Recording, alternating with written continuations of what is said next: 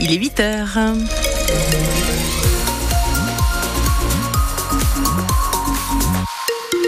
Un point météo avant vos informations. Bah écoutez, c'est du gris, hein, sans surprise pour aujourd'hui. Des petites pluies là ce matin, ça va se calmer cet après-midi. Les températures rebaissent dans la Vienne et les Deux-Sèvres. Point complet à la fin de ce journal.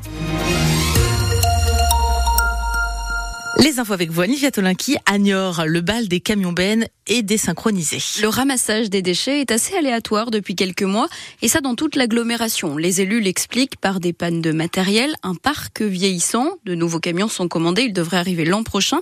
Mais il y a aussi un problème d'effectif, assure Dominique Six, le vice-président de Niort Aglo en charge des déchets. Il y a de l'absentéisme hein, qui est lié aussi à un métier pénible et, et, impactant physiquement, avec des arrêts qui sont plus ou moins longs. Et puis euh, parfois des difficultés aussi à, à recruter, notamment sur les, les, conducteurs. Un équipage de trois agents ne peut partir que s'il y a un conducteur de poids lourd au, au volant. On est toujours vigilant sur le recrutement à la fois d'agents et de, de, conducteurs. Maintenant, effectivement, la difficulté, c'est quand il y a un petit pic d'absentéisme un petit peu plus fort, où on peut se trouver un petit peu en tension.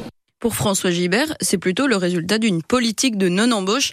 Il est élu d'opposition et porte-parole d'Europe Écologie Les Verts dans les Deux-Sèvres. C'est comme pour le service des eaux il y a deux ans. Il y a une politique de ne pas embaucher, de ne pas remplacer les absents et de voir jusqu'à quel point de rupture on arrive. Donc on laisse le système se dégrader. Alors au début, bah, il y a des remplacements, on se débrouille avec la souplesse de terrain, plus ou moins forte, mais et puis au bout d'un moment, bah, ça craque.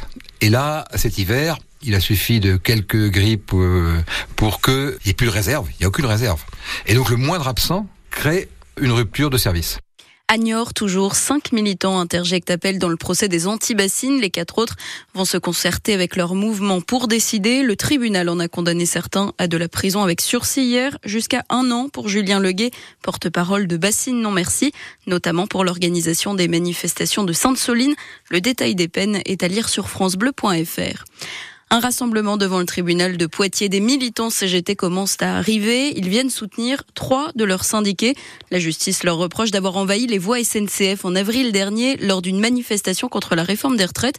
Parmi eux, Quentin Plinguet, adjoint à la mairie. Il risque jusqu'à six mois de prison. Eux font grève pour obtenir des réponses avant les Jeux Olympiques. Jeudi noir dans la police aujourd'hui. Des manifestations sont prévues partout en France. Elles commencent à midi à Niort et à Poitiers devant les commissariats. À six mois des JO, les gardiens de la paix ne savent pas grand-chose sur l'organisation, juste qu'ils ne pourront pas prendre de vacances pendant les trois semaines des Jeux. Ils demandent donc, Pierre de Cossette, plus de visibilité et plus de compensation.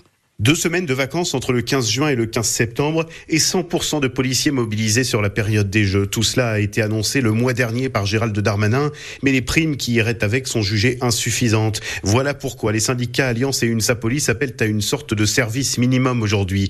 Pas de travail d'initiative et des rassemblements entre midi et deux partout en France face à ce qui est un manque criant d'anticipation pour Arnaud Butelier, responsable Alliance dans les Hauts-de-France. Quand on sait que ça fait près de huit ans que la date été donnée pour l'organisation des JO. Là aujourd'hui, on est dans l'incertitude, dans le doute, dans l'inquiétude. Euh, les collègues se disent mais euh, qui va pouvoir garder mes enfants? Si c'est deux couples de fonctionnaires euh, bah, Comment on fait? Il nous faut des mesures sociales et financières pour que le policier ou le gendarme, les forces de l'ordre, puissent assurer la mission en toute tranquillité et qui n'est pas la tête ailleurs. Les syndicats réclament jusqu'à 2000 euros de prime par agent pour un engagement qu'ils jugent exceptionnel. Et n'oublient pas les policiers qui, dans les commissariats de province, devront compenser l'absence de leurs collègues partis en région parisienne pendant les Jeux. En début de semaine, Gérald Darmanin a reçu les syndicats. L'entourage du ministre évoque des discussions constructives avec l'espoir de boucler le dossier d'ici la fin du mois. Les agents du Poitou sont déjà mobilisés ce matin. Ils distribuent des tracts dans la gare de Poitiers et à Niort, place de la Brèche et aux Halles.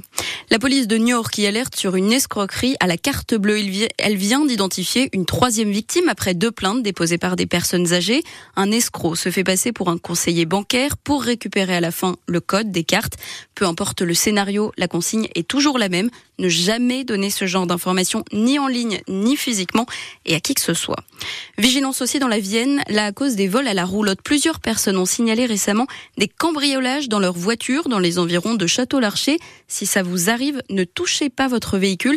Ça permettra aux gendarmes de récupérer les empreintes. Anivia, Philippine Verger et le football, c'est une histoire qui dure 24 heures sur 24. L'entraîneur des Chamois Niortais est notre invité spécial ce matin sur France Bleu Poitou et il nous explique son métier depuis une heure, la passion et l'engagement non-stop que ça demande Pour l'instant, les résultats sont là. Après 17 journées, les Chamois sont deuxième de national. Alors pour en parler, on est allé voir évidemment les joueurs des Chamois niortais, Noémie Guillotin.